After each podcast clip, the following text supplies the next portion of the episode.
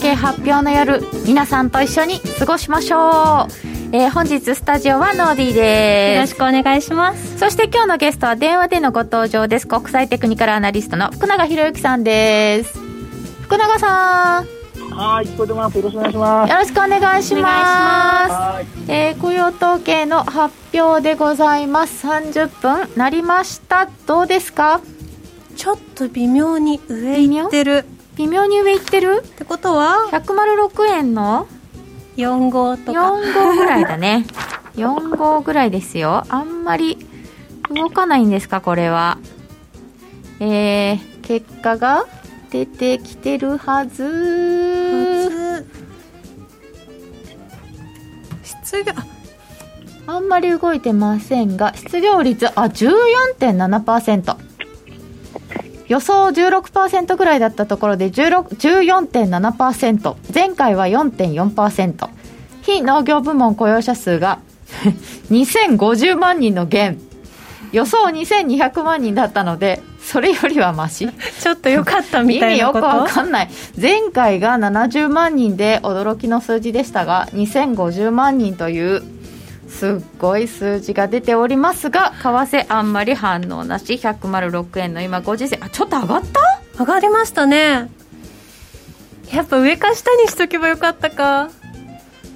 かんないですねわ わかかんんなないいでですすねえー中えー身とまた見てまいりましょう、えーこんな結果になりまして為替は今のところそれほど大きな動きにはなっていません、えーでも本当今誤差のレベルなんで誤差が150万って意味わからいやないそうですよ予ね。想よりは良い予想より低い意外といいじゃんってびっくりノーディー袖がないびっく り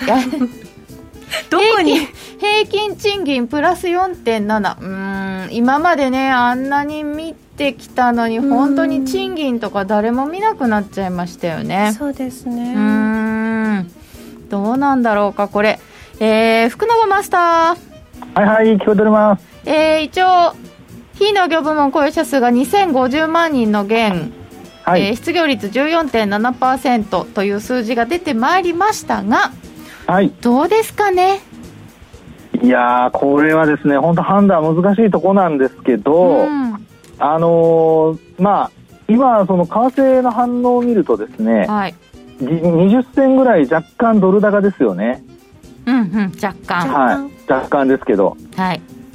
で、あのーこの反応を見る限りは、やっぱりマーケットとしてはですね、あの予想を下回らなかったことから、ちょっとほっとしてるっていうところでの買い戻しじゃないかなと思うんですよね。これでね一応はいうんで、このままですね、買い戻しが続いてくれれば、あのー107円台への戻しというところは期待されるところなんですけど、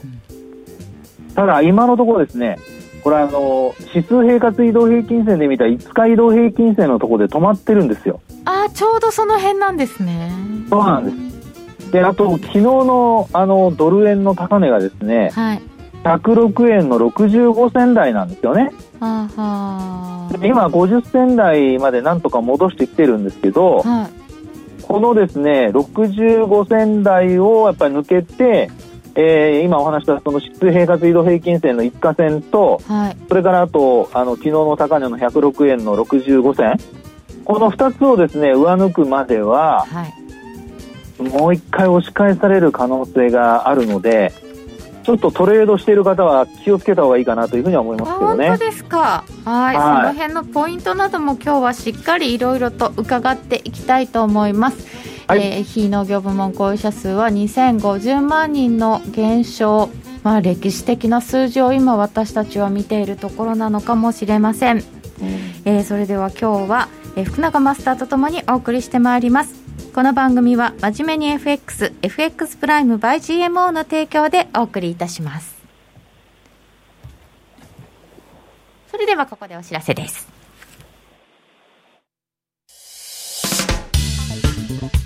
お聞きの放送は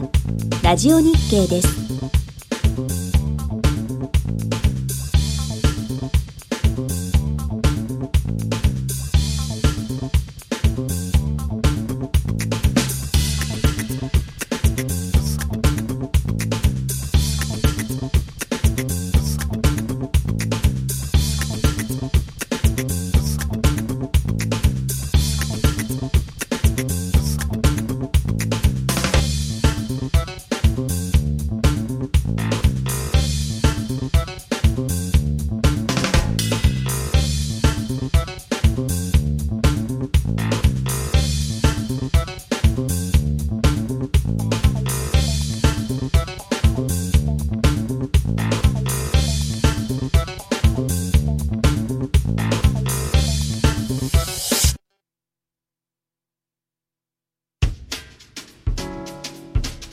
お聞きの放送は、ラジオ日経です。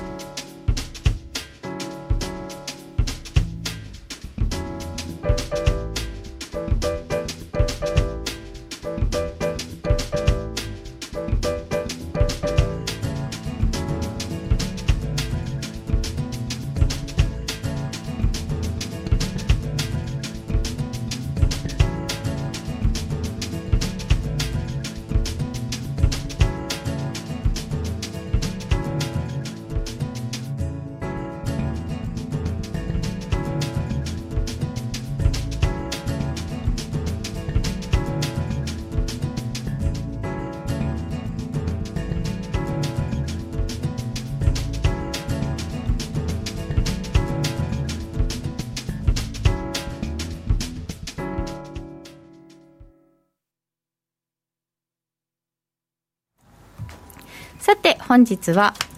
雇用統計の夜でございます、えー非農業部門雇用者数が2050万人の減少で、えー失業率は14.7%という結果になりました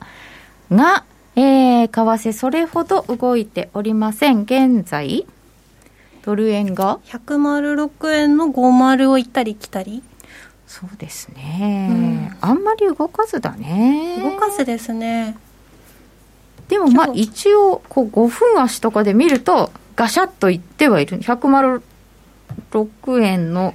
25銭から57銭ぐらいうんうんうんの間ですか上ですかねこれは上ですかねあれ5分後予想5分後予想10分後予想だった10分後からあとちょっと気が早いですね気が早かったですかで福永マスターはいはい聞こえておりまこれすはいこういちょうど5日線のあたりってことなんですね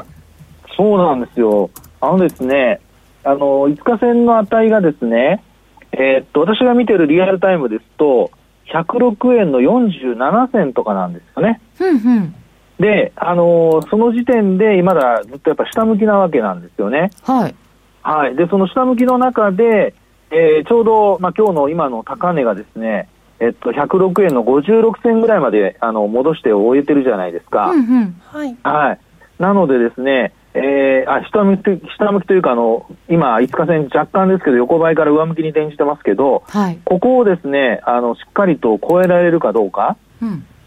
でここを超えられないと、あのさっきお話しした前日の高値にも届かないわけですよね。はい。でそうなると、まあ、あのトレードしてる人たち、中長期であのトレードしてる人たちはほとんどいないと思いますから、まあ今日みたいな日はですね、こういうふうにあの上値が重たくなってくると、一気にポジションを今、ひょっとして買いに傾けてるポジシあの投資家がですね、えー逆にあの切り替えてしまう可能性が出てくるんではないかなというところで、ちょっとこれ、押し返されるかどうかがちょっと注目されるところですよね。おーそれって何でそのきっかけがわかるんですか、これはですね、あの重要なのは、今、あの先ほどもノーディも言ってましたけど、あの106円の50銭前後で今、行ったり来たりじゃないですか、はいでこれをですねやっぱりあの保って上に抜けられるかどうかなんですよ。うーんじゃあこの5丸ぐらいって結構大事なんですねそうです、そうです、そうです。で、あの時間と実はあのトレンドの関係というのがあってですね、 時間とトレンドの関 係ちょっとマニアックな話をしますとですね、はいであのトレンドが、えーあのまあ、例えば今、えーローソク足が移動平均線の上にあるとするじゃないですか、ローソク足が移動平均線の上はいはい、そうするとあの、そのまま横ばいで推移していると、移動平均線がローソク足に近づいてきますよね、うんうん。ね近づいてきますよね、はでそうすると、あのローソク足がサポート、あ失礼あの、移動平均線がサポートになって、その後ローソク足が上に抜けるなんていうパターンになると、まあ、上昇トレンドがそのまま上抜けるパターンで、綺麗なパターンになるわけですよ。ふむふむとか言って今ふむ で今ですね、チャート見られる方は、あの5分足チャートでも1分足チャートでもいいんですけど、 はいご覧いただくと、あのまさにですね、そのおドル円が、えー動いてきている中で、あのえー今の水準を維持しているとですね、移動平均線があのついてくるとそうすると、上に抜けやすくなるっていう、そういうパターンです。上に抜けやすくなる。そうそう。ですから、円安になりやすくなると、ドルが強くなると。ははなので今、あの、106, うー106円の50銭前後を保ってるっていうことが、上に抜けるための、まあ、最低限の条件ですよってことです。なるほど。あれ福永さんが使ってらっしゃるのって指数平、そうそう、指数平滑移動平均線。指数平かつ移動平均線。はい。はい。で、あのー別に普通の移動平均線使ってもいいんですよ。はい。普通の移動平均線使ってもいいんですけど、指数平滑の方が、あのー若干その反応が早いので、為替の動きを見るときには指数平滑の方がいいのではないかなというふうに思います。なるほど。動きが早いってことですかねそのそうです方そうですそうがです滑らかっていうか、うんそうなんです。あのー指数平滑移動平均線でちょっとまたマニアックな話をして申し訳ないんです けど、あの、えー当日の値を例えば2倍してですね、はい。あの、直近の動きをより、あの、反映させてるんですよ。例えばほら、なる5ほどうんうん日移動平均線で単純に5で割って、あの、終値を足して5で割るじゃないですか。はい。そうすると1日の値っていうのが5等分されちゃうわけですよね。うんうんうんはい。でも、あの、当日の値を2倍して6等分すると、当日の値の分が、要はそれだけ、あの、2倍になってる分だけ、大きく反映されるわけですよ。うん最近の分だけ重めに数値があ反あ、映さそうれるそんう、です、ね、いいこと言いますね。その通りです。ですから、あの、今の動きがですね、あの、早く知りたい人は、単純移動平均線よりも、指数平滑移動平均線を見ておいた方がいいと。そういうことになります。短期トレードとかには指数平滑移動平均線の方がおすすめ。おすすめですね。はい。これノーディーはぜひ覚えた方がいいと思います。ノーディーはぜひ覚えた方がいいと思覚えいます ます。今日もいいことを聞いて帰、帰、帰ると、もう帰ることになっちゃった、間違えて。もうもうもう満足しちゃったいえいえ。はい。えっとあの、単純移動平均と指数平滑移動平均線と見比べてみるとね、よく違いがわかりますので、はい。あの、お時間あるときにぜひやってみてください。わかりました今あのはいお時間あると思いますので。結構今、なんか、ーうん六ま、あの、106円の60とかを試そうと、ほらはほら。じりじりじりじりと、いちょっとね43分になっちゃってるんですけどあら。 40分だったんですけど40分のところってあちょっと上でしたよね上ですね。 6円の50ちょっとぐらい50ぐらい上でしたねえ、 う二ん、 2人とも外れ外れでえす。ーえ、二人とも外れたんですかすいません私下で した私、横だったんです。残念なんとなんとなんと。福永マスターにね、聞けなかったんで、上でしたかそもちろん申。し訳ありません。いやー、それはね、うんあのー私もお二人に多分、あのーなびいてたと思います。ナビとかあるんですかもうなびき癖がありますので。上でしたねねはい上でしたね今日上の人人少なかったですね。うんあおうめんでとうございます。横ぐらいの人が多かったですかねあ団あ長ーややっぱっりねたって団長は団長は、団長かな多分本物の団長が。ねえ団長当たったんですね団長いつも上でしょそう団長の ね上コールがねわかります。団長力強い上。そうそうなんですよで、えー今回のところはまあちょっと上だけれどもあ団長バレ たあんまり動いてないということなんですけどさっきの指数平滑移動平均線、は MacD い。の中身も EMA でしたよねそうですね、EMA ですね。ねはい。そうですよねうん、 SMA が、あの、単純移動平均で、EMA が、あの、指数平滑移動平均線ですね。ね、ですね。はいえーいただいている、えーコメントで、1948年以降のデータを見ると最大の失業率。うん。この間の最大は、19この間の最大は1983年の11%。もうだからこの失業率見ちゃうと、はいさっきもね、あのーリーマンショックこのう時軽よくり超もえちゃってますよっていう話をしてたんですけど、福永さん、やっぱり実体経済は相当悪いよねっていう話ですよそうね。ですよね。で、その、まあ、リーマンの時も、あの、バタバタね、あの、うん失業率増えましたけど、うんただその、お経済の状況で考えると、はい、やっぱり今の方がもう完全に何もかも止まっちゃってますよね。止まってるうん本当止まってますよおね金だけじゃななくて、人、物全部動けないみたいな。おお金だけは動いてるのか、逆に。ああそうかそうだね、うんそうですね。お金は動いてるのと、あとは、まあ一部の物流がね、物がちゃんと届いたりしてるので、うんあの、パニック的なものにはなってないっていうことだとは思いますけど、ですから、そこがやっぱり、あの、こんなに数字が大きくてもですね、えー過去最低水準というようなことになっても、まあ、あの、パニック的な動きにならない一つの、あの、要因かなというふうに思いますけどね。うんえーはい。さて今回はですねベルフェイスのオンラインシステムを使って福永さんにも、えー資料操作していただいたりなんかできちゃったりするので、えーそちらで解説していただきたいと思います、えーや福ります永さん動かせてますあーえっとね、先ほど動かせてたんですけどね、ちょっと待ってくださいね。はいあ、なんか、あの、あ、来ました来ました。はいお、大丈夫です。えー福永さんのところでも操作ができるということになってましてですねそうなんですよ。えーちょっとハイテクはい初め、初めてチャレンジなので、実はスタッフ、私たち一度みんなすっごいドキドキだったんですよ。もう大 いや、変。確かに。私も、あの、ドキドキしておりましたが、でもなんとか、あの、はい、滞りなく。もうあの、チャート出てますか出てますか出てますか私のところには出てますけちど、ゃんと皆さ出んて見れてまますすかね。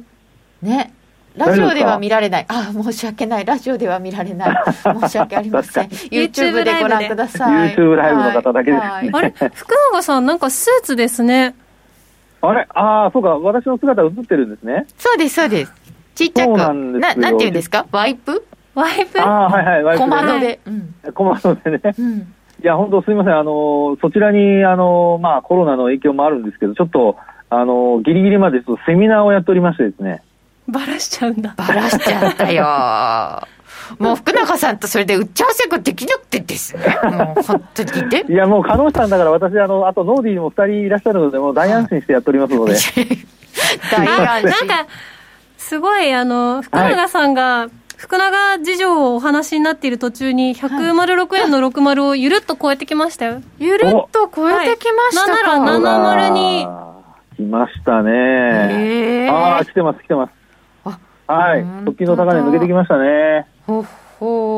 こうう。いうのがですね、さっきお話しした、あの、短時間でも、こう、持ち合ってるんで、ダメかなって思うことがあるんですけどう、んうんうんあの、、移動平均線が近づいてきてですね、うん。ではいそこで、下に押さないで、上に抜けると、スーッと抜けちゃうという。うーん。これ下に行くときだと、さっきのその平滑移動平均線のところで、こう、押し返されるんですよね。そうです、そうです、そうです。おっしゃる通りです。そっち行かなかったら意外とスッと行っちゃう、上行っちゃそううなんみたですいなよ。。はい、ですから、時間的な、その、お時間とトレンドっていうのは、すごく実はあの密接な関係にあるので、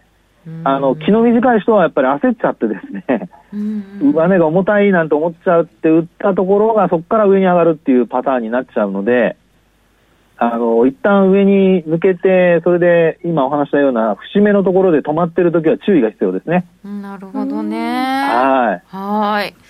えー、さて今日からちょっと新しい試みで福永マスターの顔も映ったりなんかしてると思いますが、 えー、福永さんの方からチャートの確認をしていただきたいと思います。はい。では、はい私のところでですね、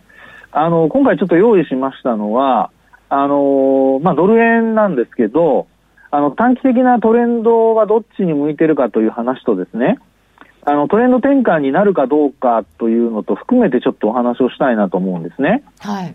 で、えー今出てるのは、これ、ボリンジャーバンドのドル円チャートなんですけど、ドル円、はいボリンジャーバンドで、えーっと、はい真ん中が20日。そうですね。冷やし。はい、東です。で、あのーまあ、見ていただきますと、あの、105円台をつけたところがあるかと思うんですけど、105円の98銭ですかね。はい。はい。はい。で、このチャートで見ていただきますと、あのー通常、まあ、よく言う、その、えーまあ、為替が走るってよく言ったりしますけど、うんうんまあ、ドル円があの円高方向に走るときっていうのは、えっと、チャート上で言うと、私の矢印とか見えますかねはい、見えてはいます。す。あ、見えてますそしたらこの、ちょっと、あの、黄色で書きますね。はいこの場面のようにですね、このようにこう下方向へどんどん抜けていくんですよね。で、一旦こう、今回のケースで言うと、やっぱりここでちょっと止まっちゃってですね、うんうんマイナス2シグマで止まって、うんそして、あの、これ、えっ、と、午前中に取ったチャートなので、あの、雇用統計の数値は、あの、結果含んでませんけど、今、これで、えーリアルタイムでご覧になる方はお分かりだと思いますが、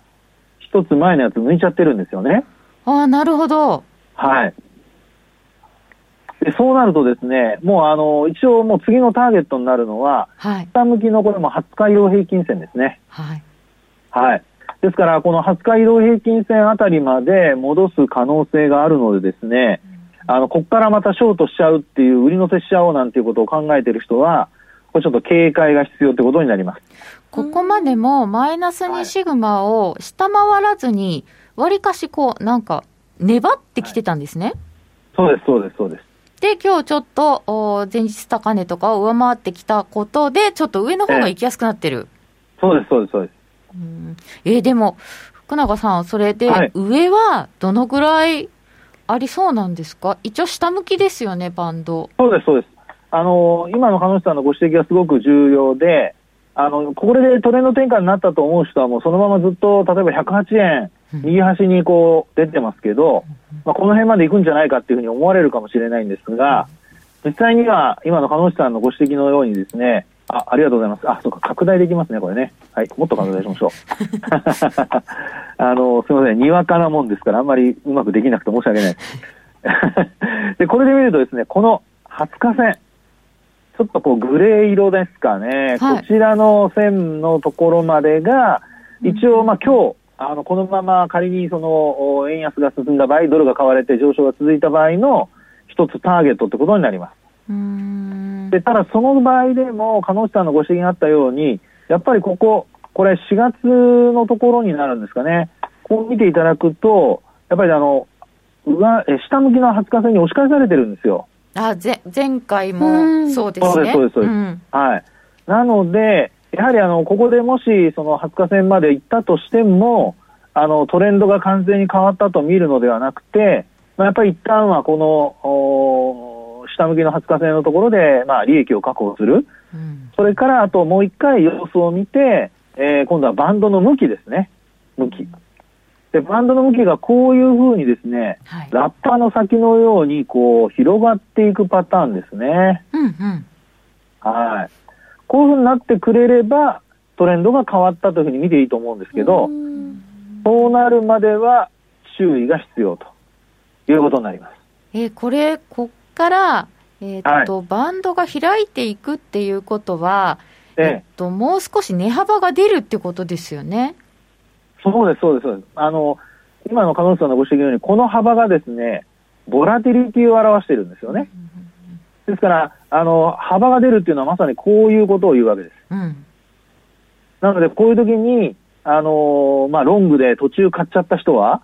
例えばこの106円ぐらいで買っちゃった、えー7円とかで買っちゃった人はですね、101円まで引っ張られると。うん。ううんん。で、逆にショートしてる人は、ここから、あのーこのラインに沿って落ちてるケースはですね、あのーまあ、ポジションを持ち続けるか、あるいは、あのーまあ、買い戻したらすぐにまたショートするっていう、そういう、あの、トレードをやる必要があるってことです。いやいやいや、ここショートしてて、なかなかずっと持ってられなかったと思いますけど。無理マイナス2シグマでもう諦めちゃいます、もう一回。うんあーそこ諦めるっていうか、なんちでょっとすよ満足しちゃいます。ああ、あのですね、トレンドが出てる時って、特にあのドル円のその、まあ、そのトレンド転換になる前はですね、はい。あの、やっぱりここなんですよね。あの、今、えーちょっと、あ、ごめんなさい。これ、福永さんが下に、えっと、ちょっと私今下に行きますね。これ、モメンタムっていうのをつけてもらってるじゃないですあか。ーはいはいはいえはっい。とはい、はい、これで、はいあら、はい。あら、私がいじっちゃって、ごめんなさい。二人で触ってますね。そうで すね。福永さん今ちょっと下に行っていただくと、はいはい。はい、モメンタムつけていたいだいてるんです。これで勢いとか測りますよね。て、はいそうです、そうです、そうです。うん。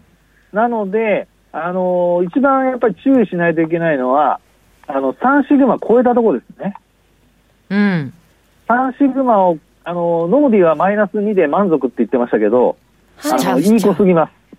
す。性格が良すぎます。だってもうなんか怖くなって半分は絶対決済しちゃいます。ああ、まであ、も、まあ、半分残すんだったらまだいいですけどね。うんうん。半分はいい気がする。本当はい、半分はいいと思いまうん。す。でも全決済も満足して全決済っていうのはちょっともったいないです。うーん。あ、そうなんですね。まだトレンドが続いてるからってことですね。そうです。それとあと、彼女さんからね、あの、ご指摘いただいたように、このモメンタムも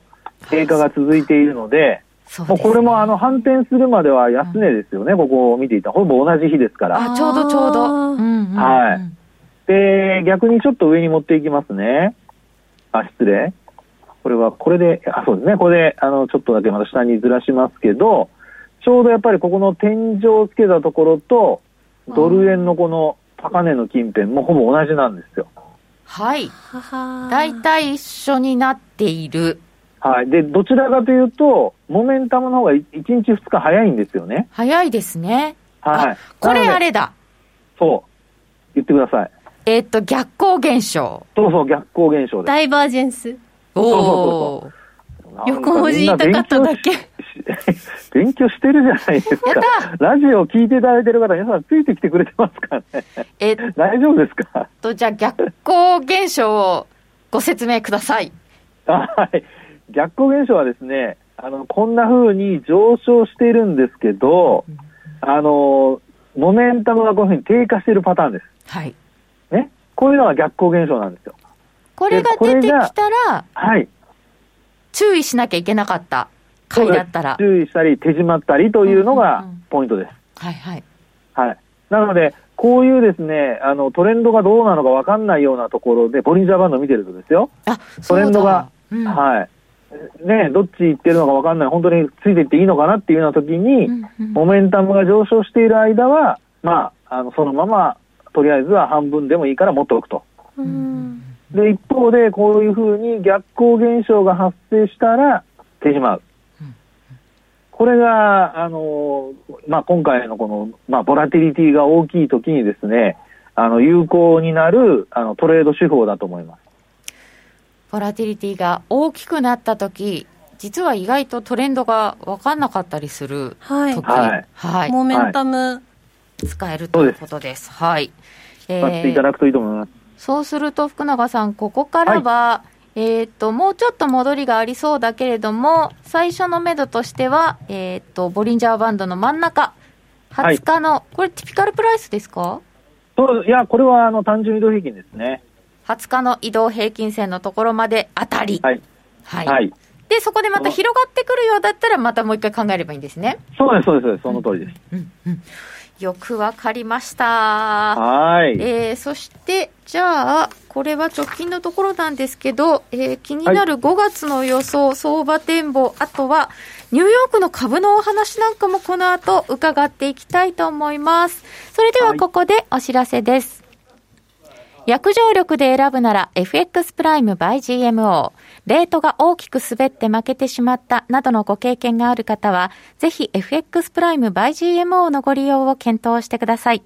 数多くの勝ち組トレーダーが認める約定力でサクサクお取引いただけます。スキャルピングも大歓迎。パソコン、スマホ両方で使えるハイスピード注文は、待ち時間なしの連続発注を実現。保有ポジションの全決済注文にも対応。スキャルピング取引と相性抜群です。新規口座開設とお取引で最大11万円相当のプレゼントキャンペーンを実施中です。詳細は FX プライム by GMO のホームページをご覧ください。株式会社 FX プライムバイ GMO は関東財務局長金賞第259号の金融商品取引業者です。当社で取り扱う商品は価格の変動等により投資額以上の損失が発生することがあります。取引開始にあたっては契約締結前交付書面を熟読ご理解いただいた上でご自身の判断にてお願いいたします。詳しくは契約締結前交付書面等をお読みください。さて今日は雇用統計の夜でございまして、えー9時30分に発表されました雇用統計4月分は非農業部門雇用者数が2050万人の減少、えーそして失業率が14.7%という凄まじい数字でございましたが、為替はむしろちょっとドル買い、あんまりは動いてないけど、ちょっとドル買いという結果になりました。なりました。はい。えーで、福永正さんにボリンジャーバンドの使い方を伺ってきましたけれども、えーこういう中で株も高いんですよね、福永さん。そうですね、あのー今、まあ、例えば、えっと今日の日経平均だけで見ても、まあ、504円高してますしね、そうなんでそれす。はい、それからあとダウのですね先物を見ても、あの249ドル高ですかね、おお、ダウ先まだ高いんですね。ええ2万4092ドルっていうふうになってますね。まあ、現物の指数は、ダウの指数そのものは、あの、もうちょっとでね、スタート、あと30分ぐらいにしますけど、あの、値動き的には、まあ、昨日も200ドル以上値上がりして終えてますから、あの、ダウも結構高くなってるっていうのは間違いないですね。そうですよね。はい。さて、えー、と株の方もちょっと出してみたいなと思っているんですけど福永さん、はいあのアメリカの株がね結構高いのがずっと気になってるんですけど、福永さんあのナスダックとかがえもうえ年初来プラスとかになってますよね。なってますね。これで、あがね、の、ははい。あの、まあ、ちょっと先に、その、チャートが出るまでファンダーの話をしたいと思うんですけい、ど、はい、あのーえっとですね、先ほども実はちょっとそんな話をしてたんですが、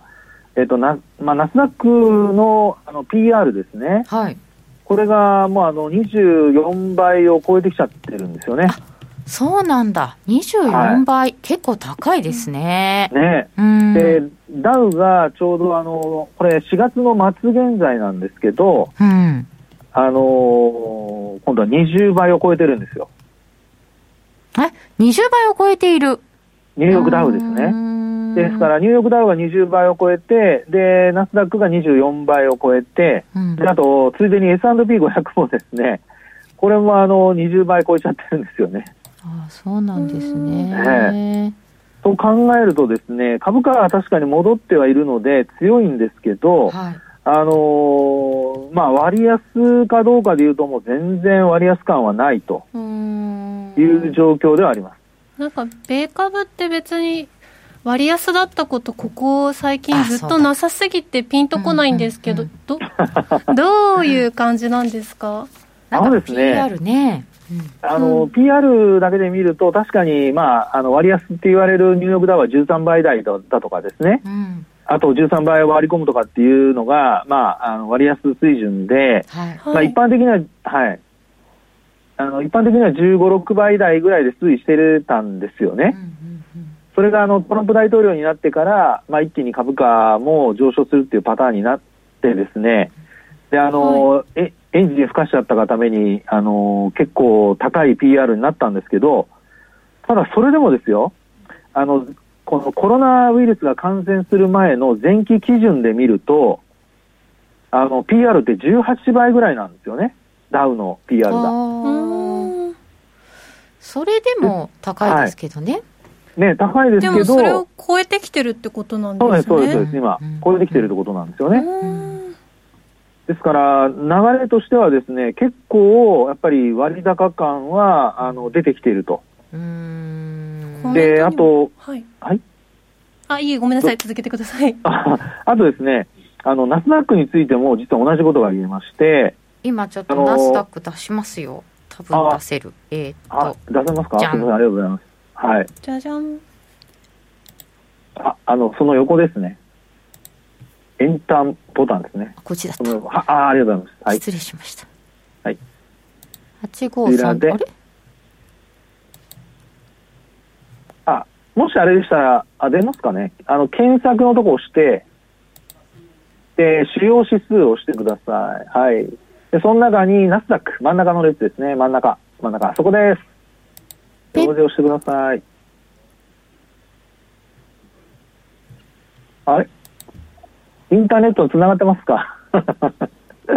切れちゃったのかななんか。セセッションが切れちゃってるかもしれないですね。ね。はい。はい。あ、まあでもちょっと続きを話しますと、はい。ナスダックはですね、あのーこれもやっぱり前期の基準をやっぱり PR で上回っててですね、うん24.25倍っていうのが前期基準だったんですけど、まあ、今回は25.65倍。うんですから、結構ですね、やっぱり上がってるんですよね。うんはで、S&P500 だけが、まあ、ほぼ横ばいです。えどういうことなんだろということは、う、うん、あの、ニューヨークダウに関して考えると、やっぱりほら、ボーイングの、あのあそうですね赤字が大きいじゃないですか。はいボーイングは大きいですね、はい。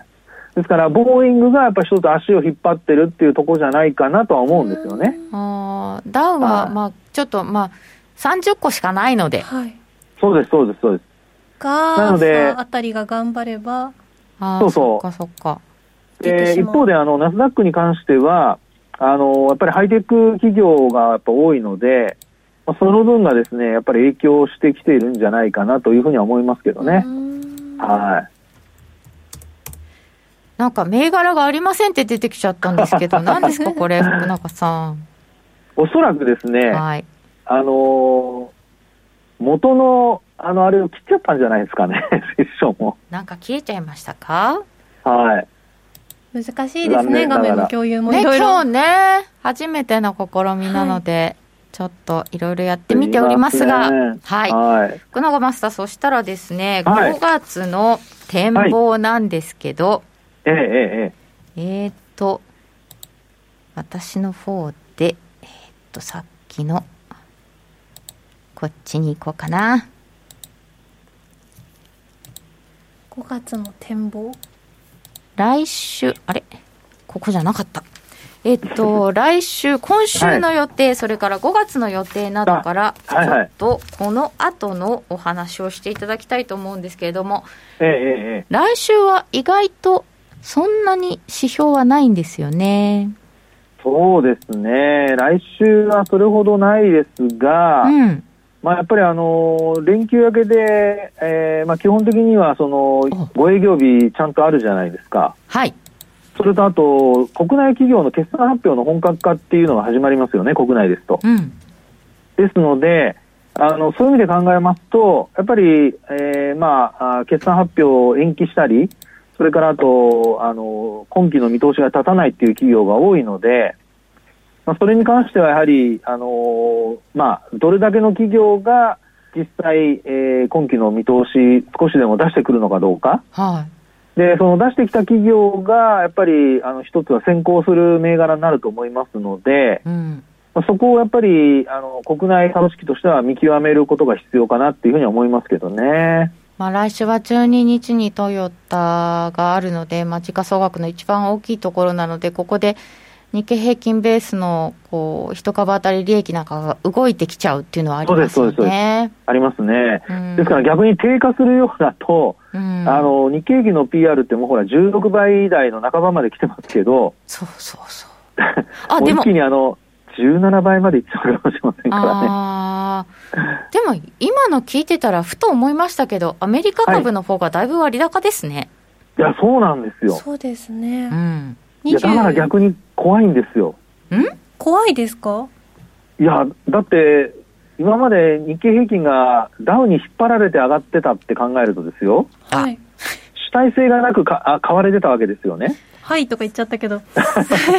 でそういう中でですねあのダウが下落するとなると、うん。これね、本当ちょっと怖いんですよ。これコメントとかで結構いただいてたんですけど、そのお金すごい今ジャブジャブっていうさらにコロナのことでさらにお金が金融市場に入ってると思うんですけどそれでもやっぱり下がるときは下がっちゃうものですかと思います。下がるときは下がると思います。まあね怖いあのね基本的怖いには、わね基本的にはあの皆さんあの、恐怖心ですから。あマーケットが売られる時時はね。うん。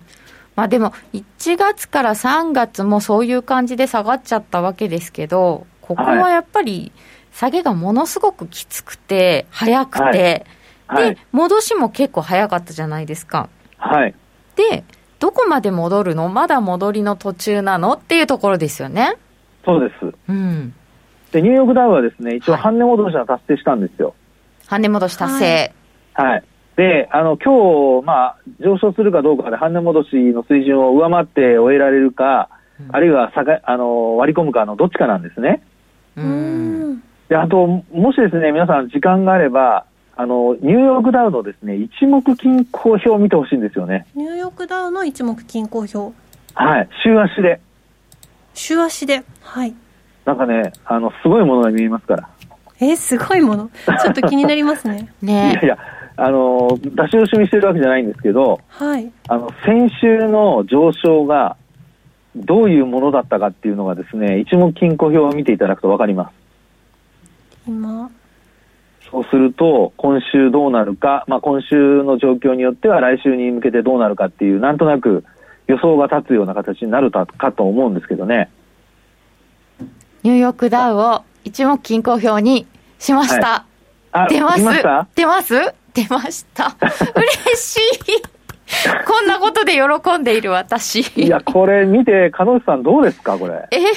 あいやラ、ジオのリスナーの皆さんもぜひ、あの、ご自分で出せたら見ていただきたいですけど。これね、ちょうどね、はい。この一目均衡表の抵抗体の、あの、はい。加減。か、か、ねえ、こ、はい。画面冷やしになってますかあ、冷やしになってます。はいあ、週足ですよ、週足。週足だ、週足週だ。ご足めんでなさい、ごすめんなごさいい。ところにいこまれひ、ひ、すひげで加減にぶつかって、あそう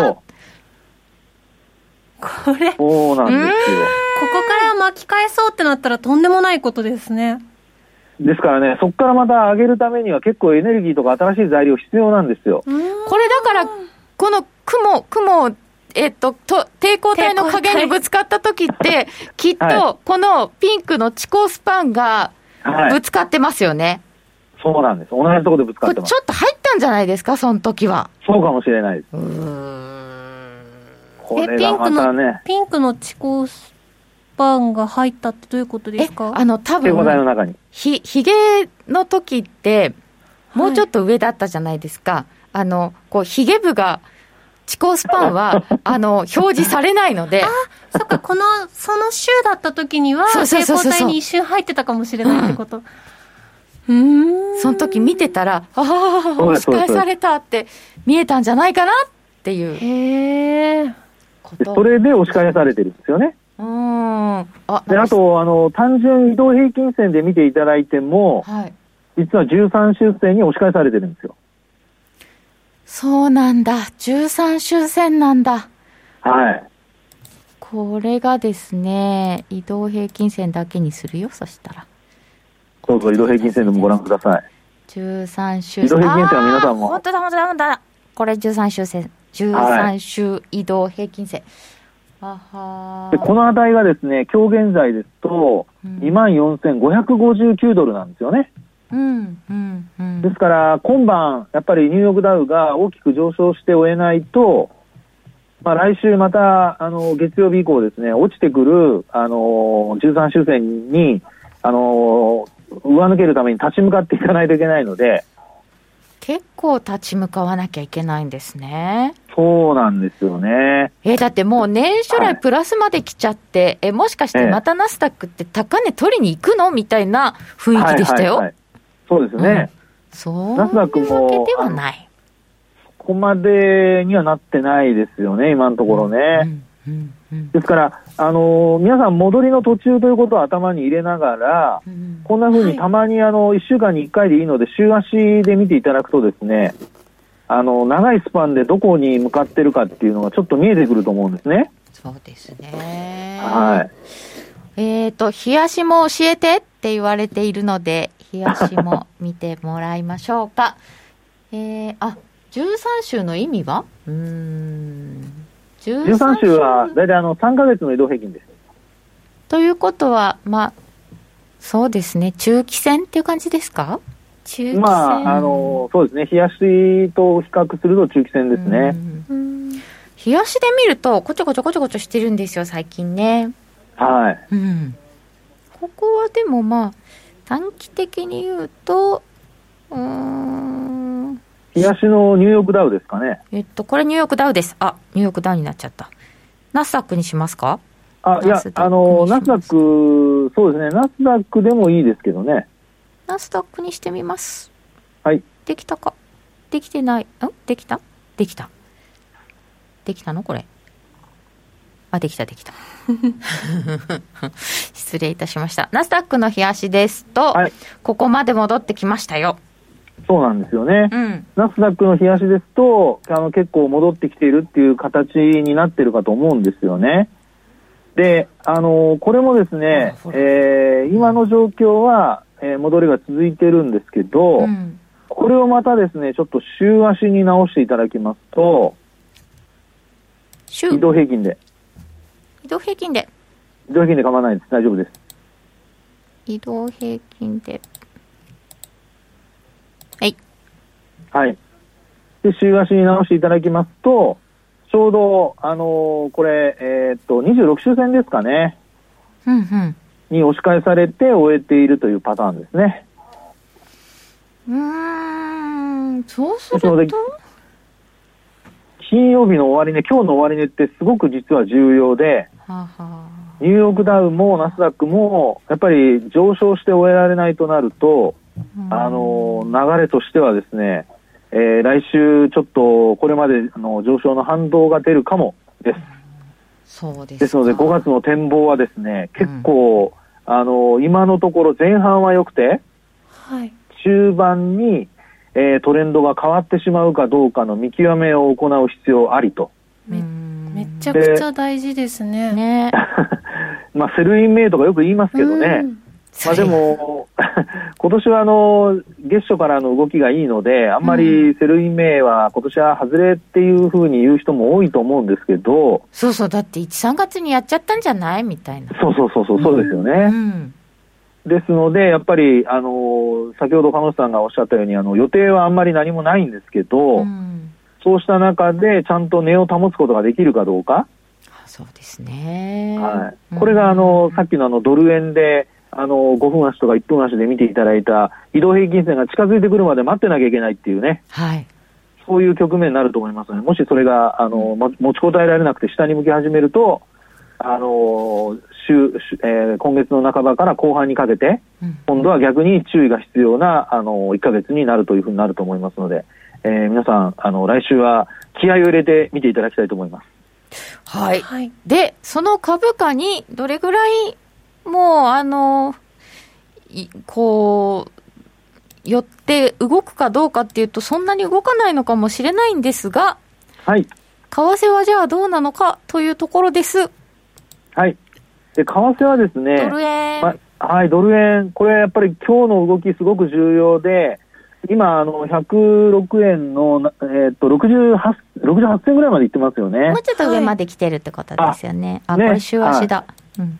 はい。ですので、あのー、ドル円に関しては、今、あのー、日経平均だとかところ逆行して円高になってたところが元に戻ろうとしているところなので、うんそういう意味ではやっぱりあの、20日線が目先のターゲットになるんじゃないでしょうかね。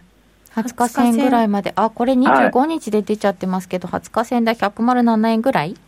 そうですね、107円台ですかね。 7円台ぐらいまでは行ってもいいかなっていうところですか。そうですね。で、うんうんあと、そこから、あの、7円台キープできれば、まあ、基本的には、さっきお話したように、うんまあ、ボリンジャーバードなんかでトレンドが続いてるかどうかを見ていただくのと、それから、あと、あの、えっ、と、先ほど出していただいたモメンタムありましたよね。はい。はい。で、モメンタムが、あの、おゼロラインを今下回って推移しているので、これがゼロラインを超えてくるかどうか。まあそうなると、今月は、あの、逆に、あの、まあ、えードルのですね、えー下落がちょっと続いていたんですけど、ここから、その、巻き戻せるかどうかというのが来週で、でもし巻き戻せないとなると、まあ、株安、円安、まあ、ごめんなさい、株安、円高っっていう可能性もあるので、これ、注意したいなってところですね。でも最近なんかあの、こう、リスクオン、リスクオフみたいなのとはちょっと動き違いますよね。あそうですね。うん。なんか、あのそういう、その、まあ、いわゆるその理屈で動いてないみたいな感じですよね。う。うんーん。なんか、需給がメインになってるような感じしますけどね。ああ。なんか冒頭でもは、あの、なんだろう。中長期売買の人がほとんどいないっていうふうに、あ福福永さんおっしゃってたじゃないですか、はいはいはい。それもかなり影響してるんですか、あそっか需給で動いちゃう短期で動いちゃう、うんだそうですね。なんまあ、やかっぱりあの3月末のほらあの急激ななんかドル需要ではい、はいみんなあのドルもう調達しちゃったからいらないっていう感じなのかなと思っちゃったりするんですけどすっごい調達しましたよ ねでもなんか、ねえ新興国がまだなんかどっかちょっとドル必要なのかなみたいな危なそうなのかなっていうトルコとか大丈夫みたいな感じがしましたけど、うんなんかアメリカの銀行等の取引をちょっとやめなさいとか言ってるとかいろいろありますもんね。ね流動性なくなっちゃいますよねそうですよね。下がんないかもしれないけどそんなことええになってるんですか、うんなんかねシティとかパリバとかと取引停止ってトルコ政府が言って、いやーうんそうなんです。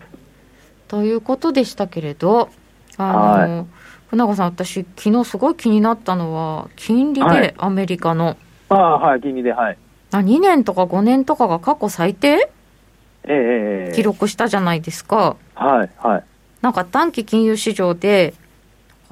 マイナス金利を織り込み始めた。あアメリカアメリがカのマイナス金利になるってありえます あいや私はないと思いますけどね。うんうんもしアメリカがマイナス金利やるとしたら、他の国はもっとマイナス深掘りしないといけなくなるんじゃないですかああ、それは世界中辛いっていうか、日本どうするみた いな。いや、だってアメリカがマイナス金利やって、日本がそのままだったら、今のマイナス0.1%のままだったら、金利差縮小しちゃいますよね。そうですね。あ、やばあい、とそれ。逆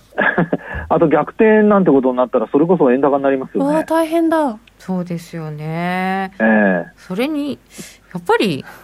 赤字国ですよね。経常赤字国ですよね、アメリカ。で、マイまナあ、スそ金利れは。がね、大きいですよね。うんなんかですから私が思うにやっぱりあの、まあ、今の経常赤字も関連してくるんでしょうけど、うんはいやっぱりトランプ大統領が選挙に勝つためになりふり構わずで、うん中国をなんか、あのー悪者にして攻め立てるっていう、